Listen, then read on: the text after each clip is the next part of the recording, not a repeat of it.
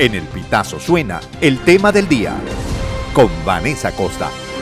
La Comisión Nacional de Primaria rechazó usar el sistema automatizado del Consejo Nacional Electoral en las primarias del 22 de octubre, fecha que ratificó luego de que el ente comicial propusiera trasladarla al 19 de noviembre. En un comunicado, la comisión subrayó que el escenario hoy es diferente al que había el 5 de junio cuando solicitó al CNE una reunión de la Comisión Técnica Conjunta que nunca fue convocada, por lo que recalcó que luego de casi cuatro meses, la elección primaria está en su fase final con un cronograma próximo a culminar. Por su parte, el CNE respondió a la Comisión Nacional de la Primaria que ese organismo tiene la exclusividad de la realización de elecciones en Venezuela, al tiempo que ratificó su disposición de prestar apoyo técnico automatizado, aunque sin especificar la fecha. Para Luis Lander, presidente de la organización no gubernamental Observatorio Electoral Venezolano, el CNE no debería decidir de forma discrecional cuáles son los procesos comiciales en los que interviene. Sí me parece que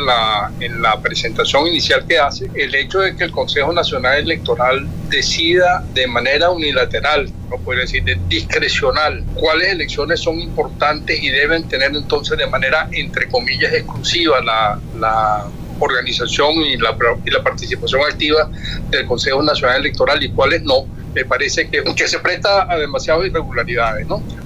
No hay ninguna disposición ni en la Constitución ni en la legislación electoral vigente que, que establezca eso como una obligatoriedad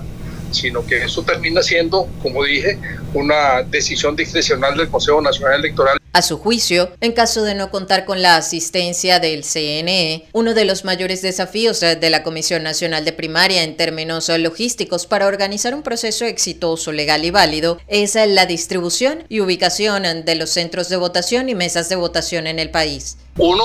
obvio, pero que bueno, que eso ha dicho la Comisión de Primaria, eso como, como dicen por ahí, su palabra vaya adelante, como ha dicho la Comisión Nacional de Primaria, es la, la distribución y ubicación de los centros de votación y de las mesas de votación en el país. La Comisión Nacional de Primaria ha dicho ya en más de una oportunidad que eso lo tiene resuelto, pero luego se producen algunos ajustes. Recientemente se produjo unos ajustes porque 200 eh, centros posibles, de los 3.010 que están, que están programados, 200 centros posibles eh, hubo que reubicarlos y buscar nuevos. Entonces, bueno, eso, eso todavía es un proceso que no está, pareciera que no está eh, definitivamente firme y eso por supuesto es una debilidad. También hizo énfasis en la distribución del material a los centros de votación y su traslado a los sitios establecidos para hacer el escrutinio. Luego hay otras cosas que van a que, que son más propias del día, del día de la elección, entre el 22 de octubre, si se termina en definitiva realizando la, elección primaria esa, en esa fecha, que, bueno, la seguridad, eh, que ocurre efectivamente en los centros, que no haya ninguna perturbación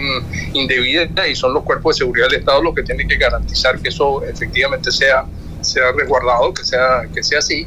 Y luego también como una, un problema de seguridad, la distribución inicial de del material de elección a, los centros de votación y luego el repliegue de, eso,